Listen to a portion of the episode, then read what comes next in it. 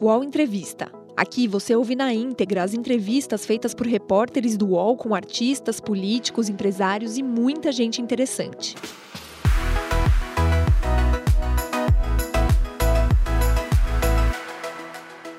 Bom, olá a todos. Sou Gabriel Francisco Ribeiro, repórter de Tilt, e hoje vou bater um papo com a Cláudia Udes, CEO da Uber no Brasil. Tudo bem, Cláudia? Tudo bem, e você, Gabriel? Tudo bem também. Cláudia, eu queria começar então falando sobre a sua carreira. Eu vi que você tem bastante experiência, passou por bastante lugar. Queria que você falasse um pouquinho, resumidamente mesmo, sobre a sua carreira. É, eu acho que eu sou é, da época em que a internet a gente tirava o fio do telefone, plugava no computador, ouvia aquele barulhinho e, e esperava para a internet conectar. Né? Quando eu falo isso aqui dentro da Uber, eu, eu me sinto realmente uma dinossauro. Entrega a idade. Mas eu acho que é, com isso vem muita história, né? Então eu, eu na verdade comecei nesse mundo digital ainda nos Estados Unidos, recém-formada da faculdade, e depois eu voltei para o Brasil quando a bolha estourou lá. Eu falei, opa, a bolha ainda não estourou no Brasil, então eu nasci originalmente no Brasil, nasci muito tempo, morei muito tempo lá fora, e quando eu voltei para cá foi realmente o começo é, do, do que hoje a gente entende que é essa era digital. Então, empresas como o UOL, naquela época já existiam, a gente ainda falava muito de América Online, e na época eu vim para trabalhar no IBEST. Então, foi o meu primeiro grande projeto aqui no Brasil, realmente nesse mundo digital. E depois disso foram várias empreitadas, algumas bem-sucedidas, outras nem tanto. Trabalhei tanto com fundo de, de venture capital, investindo em empresas como o Clicon, de compra coletiva, e também empresa própria, com investimento próprio, com sócios é, amigos, que foi a Predicta, que foi uma grande percussora aí nesse mercado de inteligência de marketing digital, principalmente. E aí depois eu fiz um shift radical. Então fui para o mundo de finanças, fui trabalhar no Banco Original como uma das primeiras pessoas do projeto digital, que foi realmente um projeto, primeiro, muito diferente, porque tive que aprender toda a parte regulatória de banco, um mundo muito distante da internet, de escada, banda larga, usabilidade, mas no final percebi que esses mundos estavam eh, cada vez mais juntos. Então, acho que o Original foi um percussor aí de, de um líder nessa revolução de, de fintech que fintech, a gente vê né? hoje, que já é uma palavra da vez, né? já virou um buzzword. E, e, teve alguns desafios. Acho que um foi realmente mostrar para o mercado financeiro que sempre interpretou todas, todas as normas do Banco Central de uma forma que elas poderiam ser interpretadas de outra, usando muita tecnologia de ponta, muita inovação e provando que muitas vezes a tecnologia poderia ser mais eficaz até do que um contato humano, é, principalmente no, no, processo de abertura de conta. E aí isso abriu um, uma. uma um, uma pista que foram quase quatro anos construindo o banco depois dessa, dessa jornada, eu quis voltar para um lado mais puro digital, sem o lado bancário, e fui para o meio termo. Então, passei um tempo no Santander, no projeto da Y Motors, aí realmente liderando um business de marketplace, e logo depois fui seduzida para vir para cá. Que, e como que foi contas... essa chegada para Uber, que na época estava rolando ainda a pressa abriu a capital, como que foi isso? Rolou um choque? Ah, rolou um choque. É, eu acho que, dado essa minha trajetória de ter participado de muitos projetos que começam, terminam, crescem rápido, fecham, é, adaptar, ser uma pessoa flexível e de fácil adaptação talvez seja a minha maior virtude. Então, a chegada aqui teve um lado é, chocante pelo tamanho, pela potência, é, ao mesmo tempo pelo lado de cultura, inovação, tecnologia, adrenalina, é, é, a vibe que as pessoas trabalham foi uma coisa bastante familiar, né, que tende a ser um padrão nesse tipo de empresa. Então, eu cheguei alguns meses antes do, do da abertura de capital, então super feliz que eu pude participar desse marco. Acho que é, eu teria, se eu tivesse chegado depois, eu teria uma eterna sensação de tipo, ah, eu não estava lá, lá nesse momento. E foi ótimo. Já cheguei literalmente a mil por hora e, e acelerando tudo que a gente tem que fazer em 2019. O que, que foi mais complicado nesses sete primeiros meses? Quais são os maiores desafios da empresa? Eu acho que sempre uma empresa que tem o tamanho que a gente tem hoje, então a gente está falando aí é, de, de, múltiplos países, o Brasil já dentro dos top dois países do mundo.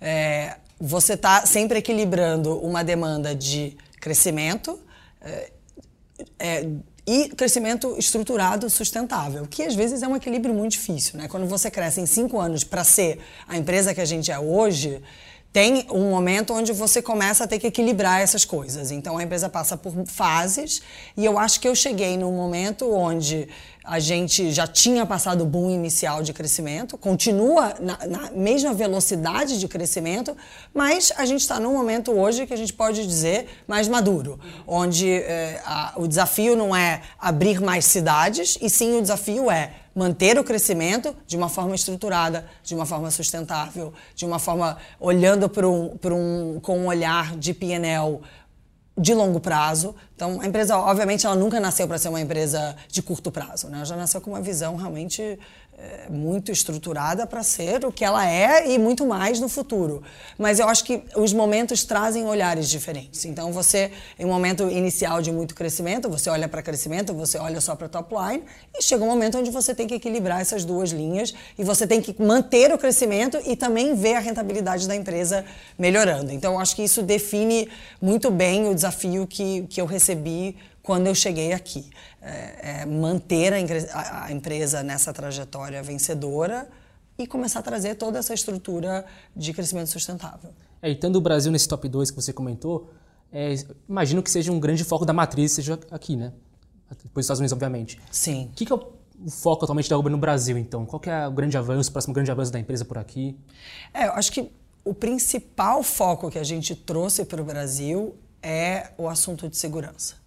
Então, a gente sabe que segurança, não para Uber, mas sim para o nosso país, é um problema realmente é, que a gente convive todos os dias. E o maior exemplo disso é o fato que hoje a gente tem um centro de desenvolvimento de tecnologia aqui no Brasil, onde toda a inovação de segurança da Uber do mundo é construído. Então, esse centro já recebeu aí um investimento de 250 milhões é, é, um time de, completo de engenheiros, de, de especialistas de produto, olhando não só para a tecnologia de ponta, mas olhando para toda uma cadeia. Né? Então, quando a gente fala de segurança para a Uber, não é só é, o feature novo que a gente lança no aplicativo. E sim, educação de motorista, parceiro, educação de passageiro, educação dos, dos, nossos times internos. Então, desde o centro de atendimento que lida com os nossos passageiros todos os dias, como eles devem tratar um tema de segurança. Então, é, é, é a existência do, do, Centro de Desenvolvimento ela é muito simbólica, porque representa o grande papel do Brasil no mundo da Uber, onde a inovação vai nascer daqui, esse pensamento está vindo muito daqui. Mas a gente tem que quando falar desse assunto, tem que entender que ele não é só o centro de desenvolvimento. Ele acaba sendo a forma fácil da gente falar do investimento. Ah, investimos muito dinheiro, tem muitas pessoas, mas é realmente um assunto que permeia a cultura, de uhum. forma geral. Né? Desde é, da recepcionista que trabalha aqui, que recebe pessoas, às vezes essas pessoas podem ser é, até parceiros que vêm aqui ou sem querer ou vêm aqui em busca de, de ajuda, é, até passageiros que obviamente somos todos nós, né? Então eu acho que isso também é um, é um lado muito curioso desse business que é, apesar de eu estar nesse papel de liderança, eu também vim para cá de Uber, eu interagi com o meu parceiro hoje de manhã, interagi com um aplicativo.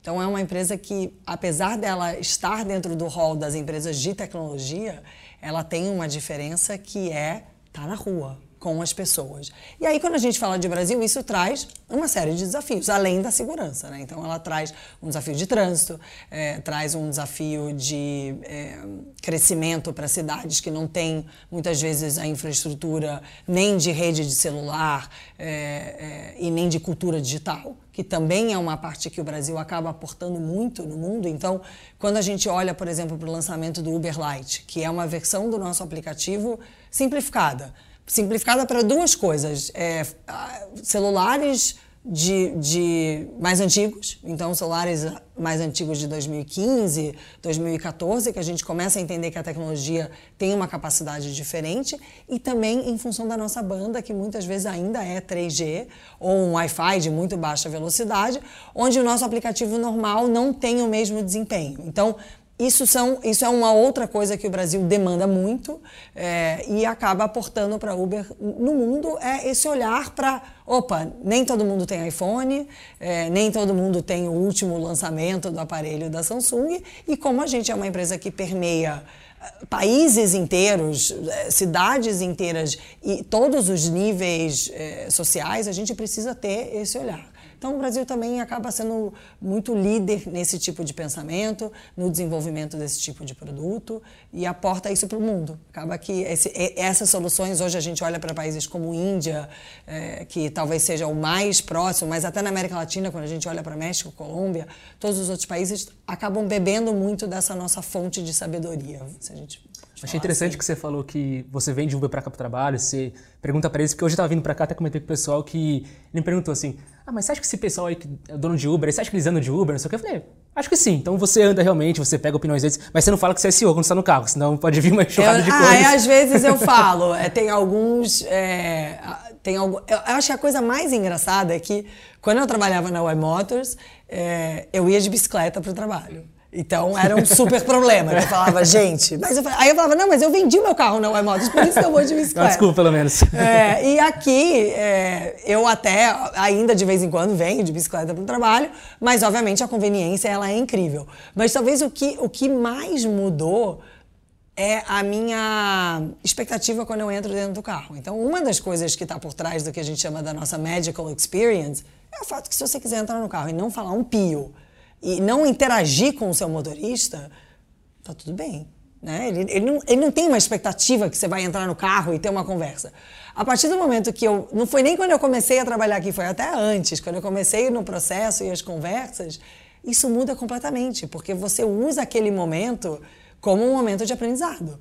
Então, como um momento de realmente de caso, entender né? como que ele tá, se ele tá feliz, se ele não tá, o que, que ele achou do último, do último feature que a gente lançou no aplicativo, é, quais são as coisas que, que ele ou ela, né? Então, a gente tem muitas motoristas parceiras, é um, uma parte importante da nossa plataforma. Esse é o momento onde eu acabo muitas vezes falando um pouco, que eu sou é, a líder da, da Uber no Brasil, porque eu acho que aporta para elas uma coisa muito bacana de entender que, nossa, que legal mulher, que né? eu sou parceira de uma empresa que tem uma, uma mulher como, como a principal líder. É, mas isso acaba sendo. Então eu bato altos papos. Volta e meia eu chego no, no meu destino e ainda fico no carro te, conversando e, e, terminando a conversa. Mas rola uma reação quando você fala, ah, sou a CEO da Uber, e aí, tipo, como assim? É, eu acho que é, eu, eu nunca coloco dessa forma, uhum. até porque eu acho que esse termo é um termo também muito é. específico nosso no mundo de negócios. É, mas eu, às vezes eu tenho dúvida se eles acreditam ou não, sabe? Um negócio Esse assim, papinho, tipo, né? Não é possível, não é, não pode ser, né?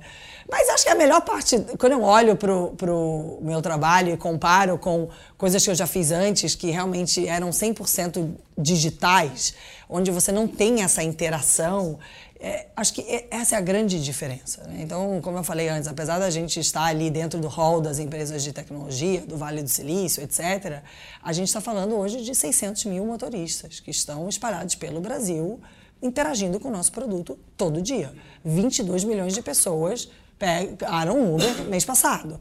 Então, não tem como você se esconder por trás da nuvem, né? Você está sujeito a, além de todos os desafios de, de, operar uma plataforma tecnológica que a gente também sabe que tem, que tem bug, que dá problema, como todas as outras, a gente também tem que interagir com o mau humor das pessoas, as pessoas estão num dia ruim, o trânsito na cidade. Então, para fazer, por exemplo, previsão de crescimento, a gente tem que levar em consideração o clima.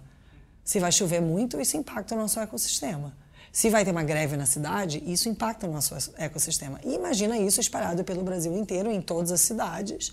O quão complexo é você conviver com esse equilíbrio da tecnologia e do ser humano. É, é, e, e, como essas duas. E da dinâmica das cidades, que não dependem da gente, muitas vezes. Né?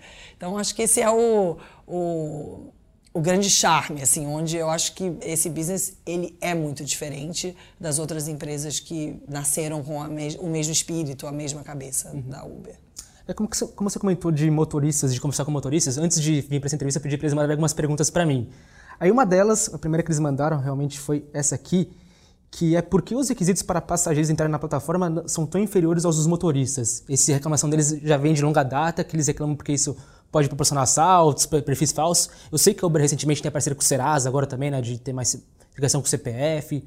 É, eu acho que eh, o assunto segurança e, e é, checagem de identidade, vamos dizer, ele é um assunto contínuo, né? É um assunto de melhoria contínua e até um dos nossos grandes desafios é como que a gente mantém a nossa base, tanto de parceiros quanto de, de passageiros, atualizada em tudo que a gente está fazendo. E quando a gente olha para a plataforma inteira, a gente expande para Uber Eats, para entregador é, pra, de, de comida, etc. Então, acho que a primeira coisa é, é um processo de evolução contínua. Então, como você mesmo citou, a gente começou focando muito no lado do motorista e é um dos motivos que essa pergunta ela vem à tona porque existiu um período onde o rigor era diferente é, e hoje a gente já tem todo um processo de aquisição de, de passageiro e checagem de passageiro que também está nessa evolução. Então, a, a, o lançamento mais recente foi o UCheck, que é a parceria com a Serasa, onde a gente realmente checa uma série de dados sobre esse passageiro para garantir que, que ele é quem ele está falando que ele é e para reduzir qualquer tipo de fraude.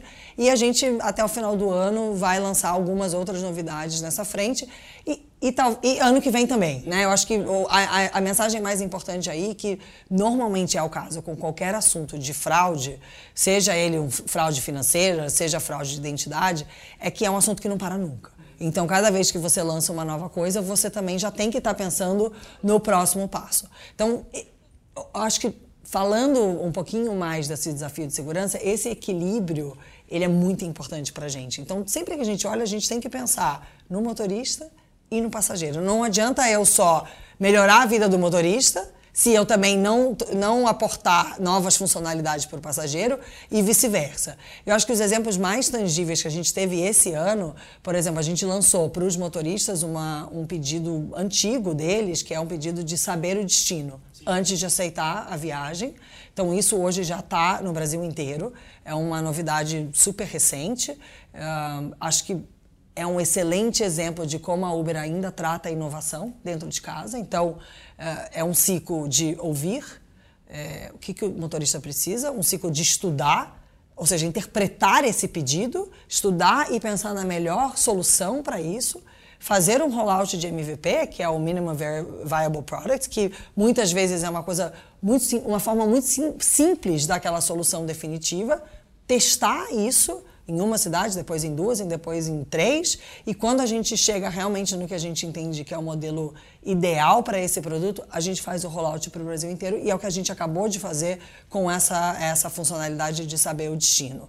Então, acho que ela foi um pedido muito importante para os motoristas, um processo de inovação e evolução interno nosso numa velocidade muito rápida e uma entrega que melhora a nossa plataforma e o ecossistema como um todo.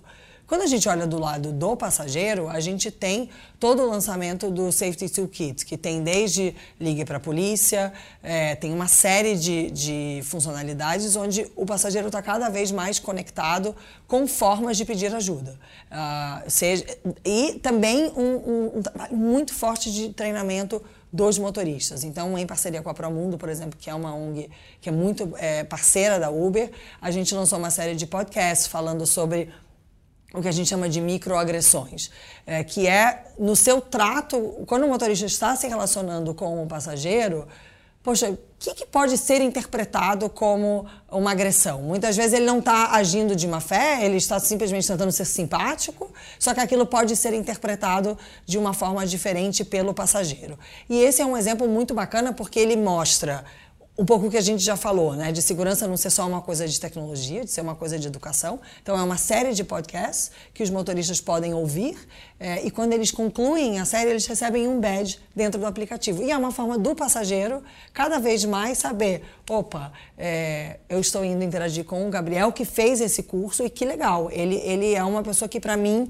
me aporta mais confiança em entrar, entrar no carro dele. Então, são dois exemplos onde é, acho que mostram um pouco a forma que a gente lida com esses desafios, mas também falam muito sobre o nosso ciclo de inovação interno, que é crítico para a gente manter o nosso crescimento. E essa é uma mudança de perfil da empresa? porque a gente lembra da Uber que não crescer, crescer, crescer, crescer. Agora você imagina que a empresa já está grande, já está enorme, chegou a hora de cuidar da casa, assim, de ter esses pequenos Não, detalhes. eu acho que não é uma mudança de perfil. Acho que a empresa sempre teve é, essa visão de longo prazo, de crescer de forma verdadeira, sustentável.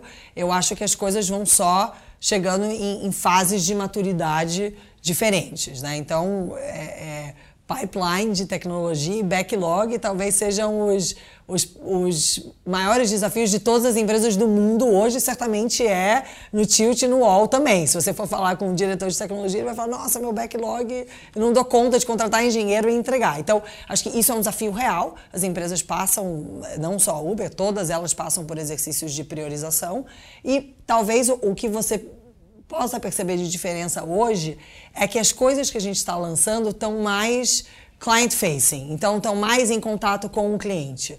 Mas quando você, apesar do nosso aplicativo ser muito simples, né? Você entra, pega, o endereço, três cliques, você fez o que você tem que fazer ali.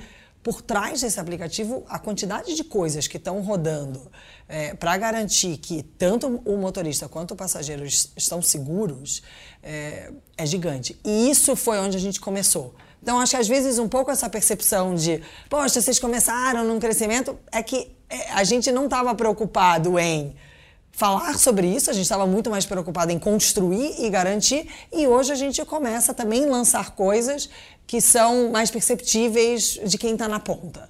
E, e, eu acho que a gente também é, aprendeu a fazer esse diálogo, aprendeu esse ciclo que eu te falei do escutar, do testar, cada vez mais a parte do escutar está mais desenvolvida. Então, como no começo o que a gente fazia, ninguém fazia no mundo, né? Era muito difícil você fazer um, um, um focus group de pesquisa e falar, poxa, o que, que você acharia se existisse um, um aplicativo que fosse fazer você vender teu carro em São Paulo em cinco anos?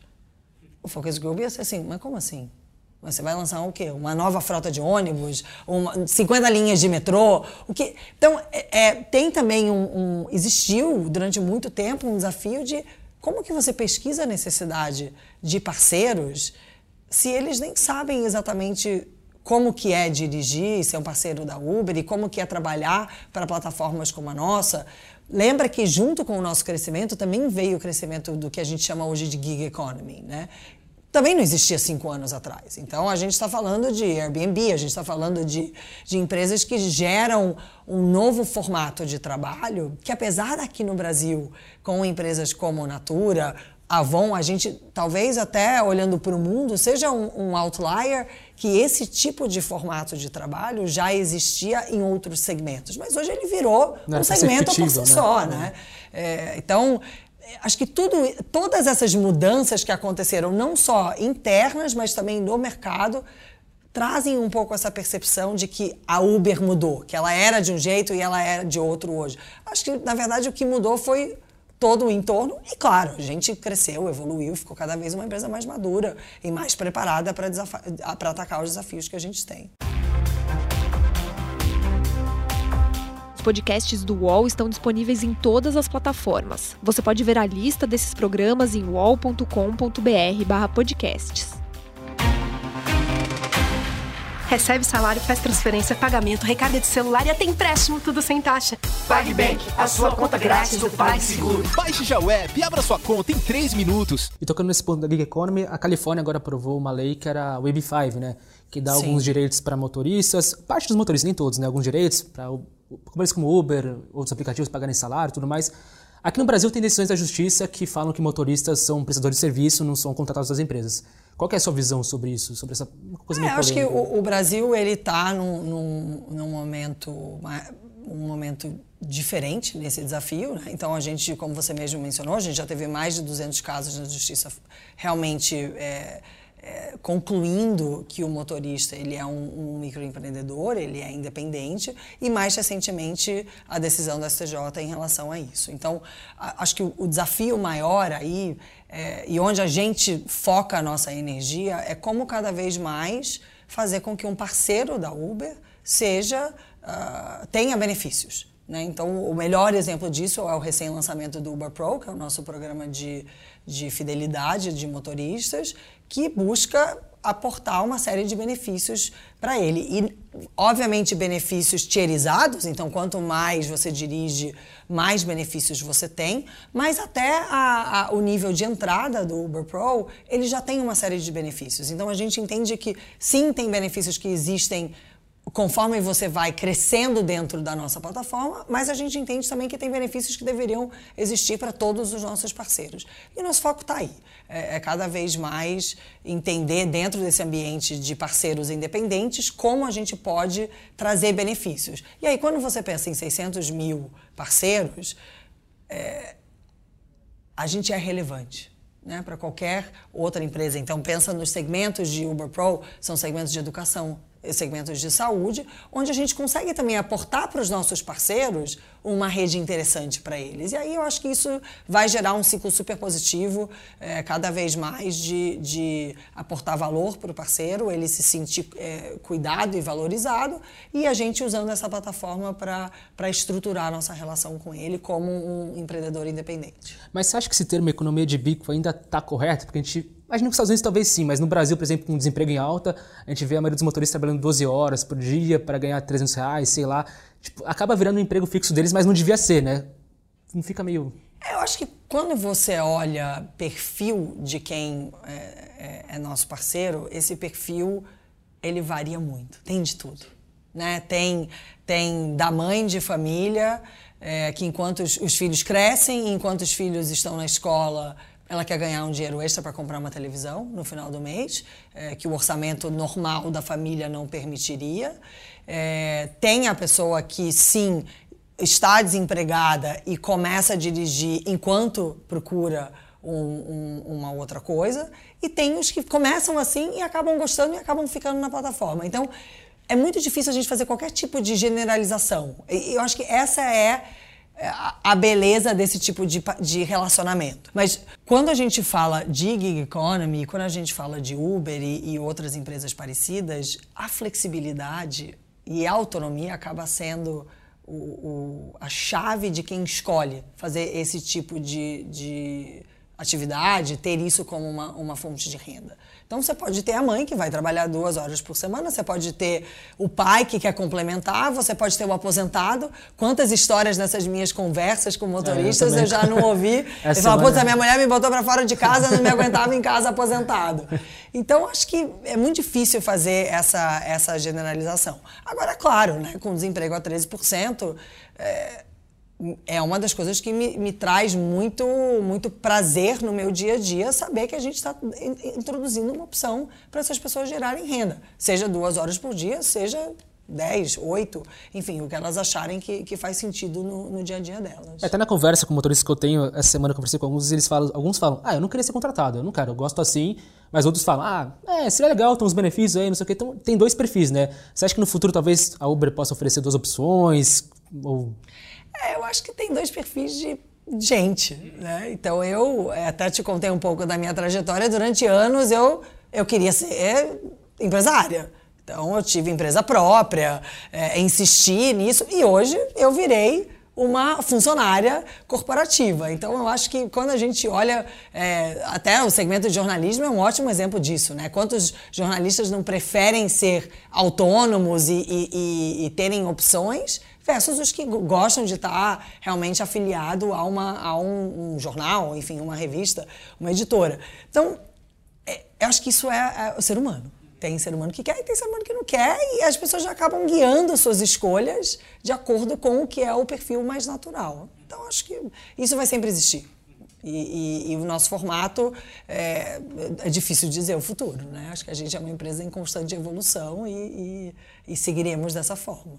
É uma outra pergunta enviada pelo motorista é sobre a taxa recolhida pela Uber a cada corrida, por que varia tanto e qual seria o cálculo atual? Eu até tipo, parei para reparar nessa semana sobre isso, eu fiz uma corrida na terça-feira, quando eu vim para cá, tá? é, que foi, deu 33 reais e a corrida foi para 24 para o motorista. Aí a semana eu vim para cá agora, hoje, é, deu 24 e foi 20 para o motorista. Como que é a taxa atualmente? Tem uma, a tarifa dinâmica influencia? Como que funciona? Acho que o, o cálculo básico ele é tempo e distância. Tá. Então, por que, que isso é importante? Você pensa numa cidade como São Paulo, que às vezes você está saindo aqui da Vila Olímpia e você pode ficar 15 minutos para chegar em um quarteirão. Imagina se, nesse momento, eu fosse remunerar o meu parceiro é, considerando quilômetro. Ele ia ter rodado 200 metros e teria gasto 15 minutos do dia dele. É, então, é, esse cálculo que leva em consideração essas duas pontas, ele é justamente para proteger é, a dinâmica das cidades, proteger os parceiros dentro da dinâmica das cidades onde a gente atua, que a gente sabe que tem uma série de coisas que são não imprevisíveis. Tem como ter um cálculo e, fixo, né? Exatamente, não tem como. Então, isso é o principal motivo que essa, essa, esse valor ele varia tanto. Agora, também como você falou, a tarifa dinâmica ela é parte do nosso ecossistema, então a gente momentos de muito pico e muita demanda, essa tarifa ela fica ela fica mais alta. Então você já deve ter percebido que você mesmo fazendo o mesmo trajeto, às vezes você paga mais do que outros dias, e isso faz parte desse equilíbrio. Então é muito difícil é, você conseguir fazer essa comparação que você fez e ver o mesmo valor as duas vezes, porque vai variar mesmo com o tempo, com o quilômetro, com o trânsito daquele dia. Como eu falei, se choveu muito, é, é um momento onde é, isso tudo, é, é, é essas combinações, elas assumem proporções maiores ainda, porque tem mais demanda porque está chovendo, tem mais trânsito porque está chovendo e você demora mais para chegar entre o ponto A e o ponto B. E pensando na Uber como uma empresa, a gente estava comentando da empresa de ser uma empresa transformadora, de ter mudado muito a relação, até humana, né, hoje em dia. O que, que a gente pode prever para os próximos 10, 15 anos da Uber? Você acha que pode continuar transformando vidas, transformando a sociedade? Vai continuar. É... Hoje, eu acho que uma, um, uma visão importante é a gente entender que a Uber ela não é mais uma empresa de ride sharing, né, de, de aplicativo de transporte, e ela já é uma plataforma. Ela é uma plataforma de vários tipos de empresas, todos relacionados a é, locomoção do ponto A a B, às vezes de pessoas, às vezes de coisas, às vezes de comida. Então, quando a gente olha para o futuro, na verdade, quando a gente olha para presente, né, olhando para a cidade de São Paulo, a gente já tem é, o Uber Ride Sharing, a gente já tem Uber Eats, que já é um player relevante no mercado de, de entrega de comida. Em breve teremos patinetes e, é, e pois bicicletas. É, eu queria perguntar que eu conversei com o Ryan da, da Jump no ano passado, e ele falou que em 2019 ia chegar no Brasil. Por que não chegou ainda? Chegará. Vai chegar chegará. em 2019 ainda? estamos em 2019. ainda estamos. É, ainda estamos. E isso, você já pensa assim, são três opções já dentro de uma mesma plataforma. Quando a gente olha para o futuro, o que, que a gente enxerga? A gente enxerga já cidades como Denver, onde você já tem uma integração com o transporte público. Então, é, Uber Transit já existe ali, onde você consegue fazer um planejamento de rota levando em consideração o carro, o patinete, o ônibus, o metrô e até com uma integração de pagamento. Então, isso seria uma plataforma é, num nível mais completo. E quando a gente olha além desse mercado é, mais óbvio, vamos dizer assim, a gente vê também já Uber Freight, que é um, um player muito relevante no mundo de logística, é, mudando completamente a relação das empresas com as suas frotas de, de transporte de carga mesmo, e o tão sonhado carro voador né? que o Uber Air é, já é uma realidade, então já existem é, parcerias em place com empresas como a Embraer, Boeing, para começar o desenvolvimento desse hardware e a gente começar a pilotar isso em 2023. Então, acho que sempre que eu falo desse assunto, as pessoas falam, nossa, mas é verdade.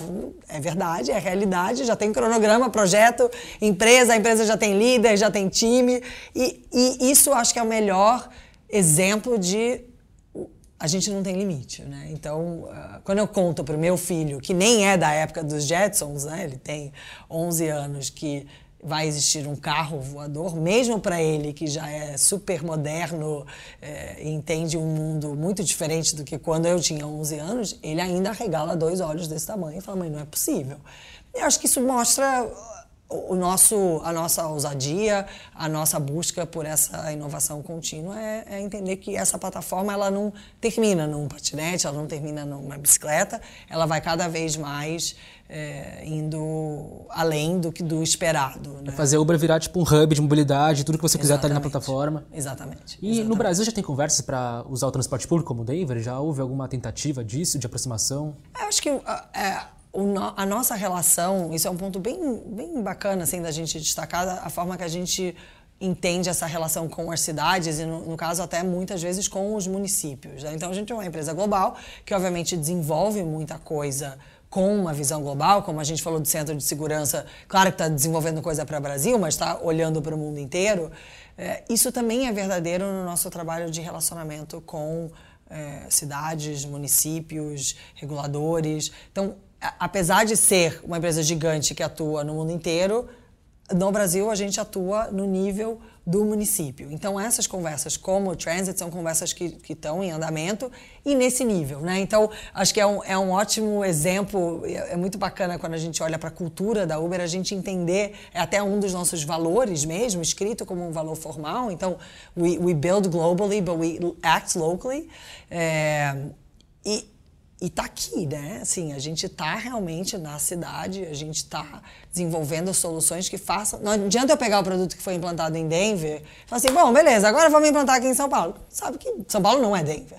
Então, essas conversas, elas estão em andamento e a gente tem isso como, como um pilar super importante. Né? Acho que o melhor exemplo disso foi o lançamento de Movements que a gente fez ano passado, que é a nossa plataforma de dados para as cidades. Então, por trás, imagina, por trás de todas essas viagens, de todas essas entregas de comida, a quantidade de informação que a gente não tem.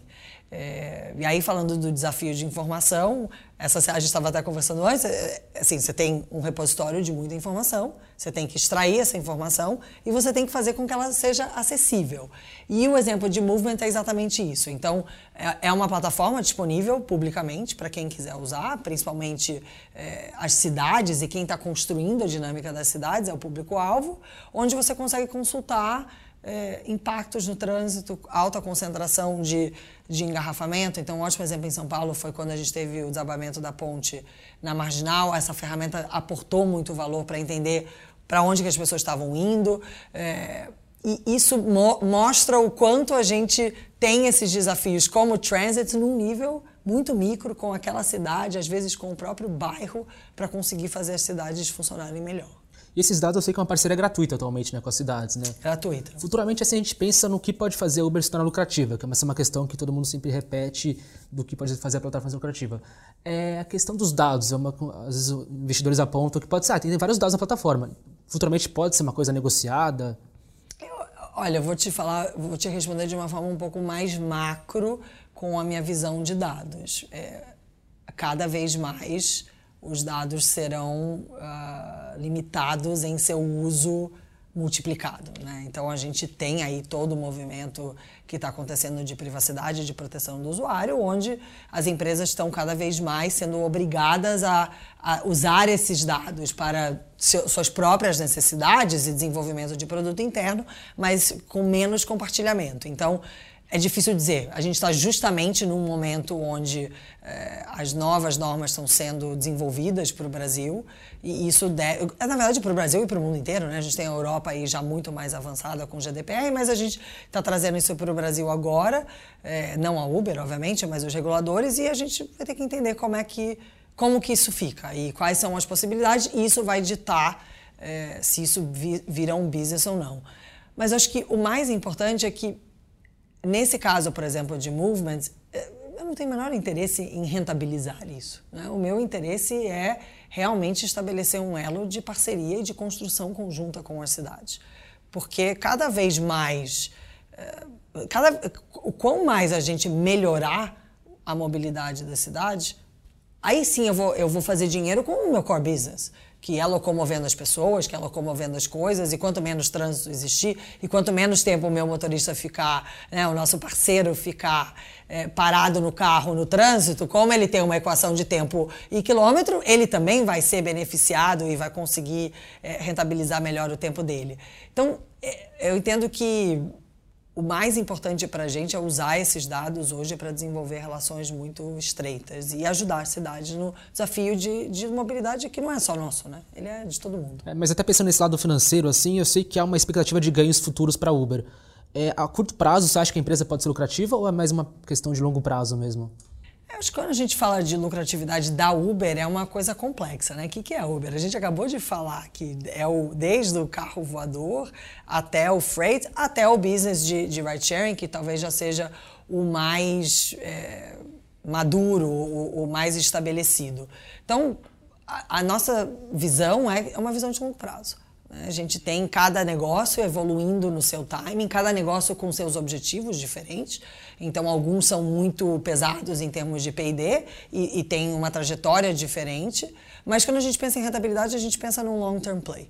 É, e, e, isso é muito claro para gente, todos os funcionários e para todos os projetos que a gente faz. Seria muito.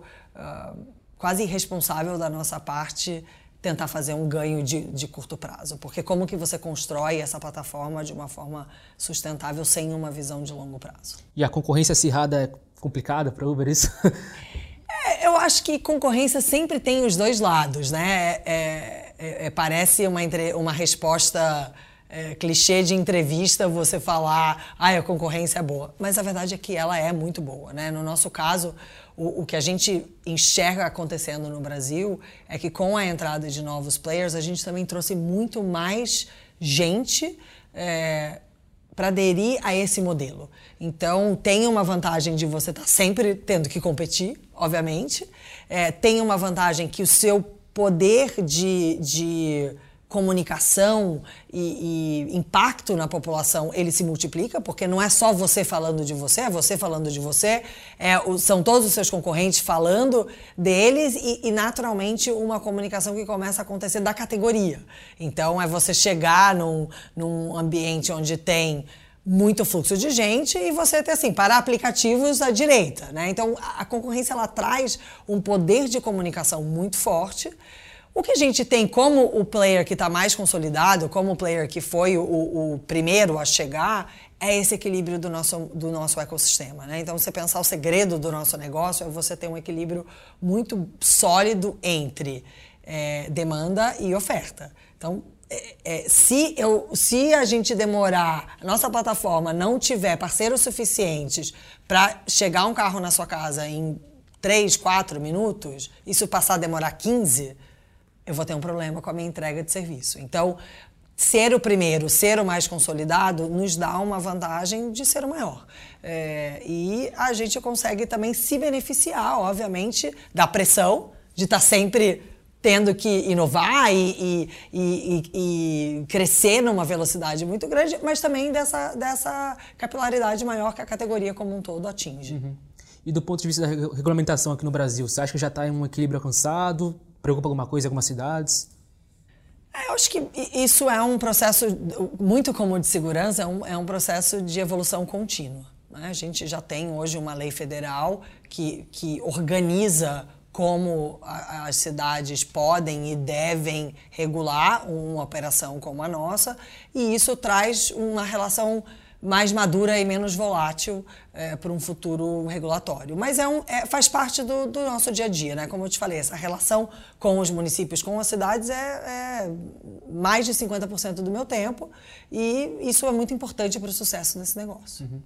Então, para a gente fechar então, a entrevista, o é, que, que vem primeiro na Uber? Você comentou do Elevate. É o Elevate ou o carro autônomo? Nossa, pergunta de um milhão de dólares, reais, resposta, né? bitcoins, é, qualquer moeda que você quiser usar. É, eu acho que quando a gente fala de autônomo, é, a gente precisa reprogramar o nosso cérebro para entender o que, que é isso. Né? A gente não está falando de de repente todos os 600 mil carros que estão na plataforma vão virar carros autônomos. Então, quando a gente fala de autônomo, a tendência é isso começar. E aí, não estou falando de Uber, né? Estou falando de mercado, mas isso começar primeiro num mercado de, de, logística, então com caminhões é, que estão em estradas, é, depois começar com rotas e ambientes muito previsíveis. Ano passado assisti uma palestra sobre autônomos que, que deu um exemplo que ficou muito na minha cabeça de como a gente pensa pouco sobre a complexidade desse assunto. A gente pensa muito no carro, né? na tecnologia, é, se já está pronta, se não está pronta. E o exemplo que o palestrante deu foi: tá bom, tá lá o carro autônomo na fila de buscar as crianças na escola. Chega a vez de pegar o seu filho, tá o carro autônomo para buscar o seu filho. Ele foi no banheiro, foi beber água e ele não está ali no local naquele momento. O que, que o carro autônomo faz? Ele espera e segura a fila inteira. Ele entende que ele tem que dar uma meia volta e voltar. Ele, ele vai saber que ele tem que entrar no fim da fila e não é. Então, tem um lado é, humano que, por mais que a tecnologia esteja evoluindo é, numa velocidade incrível, a gente tem que entender que isso vai. A tendência é começar em ambientes com menos interação humana para depois evoluir para uma coisa mais madura. Né? Então, é, como eu falei, é uma pergunta de um milhão de moedas que eu não sei a resposta. Tá certo, então, Cláudia. Esse foi mais um Fala Chefia de Tilt especial para o UOL Entrevista. Muito obrigado pelo papo. Obrigada a você, Gabriel. Foi um prazer. O UOL Entrevista tem edição de áudio de Isabel Rani e coordenação de Diogo Pinheiro.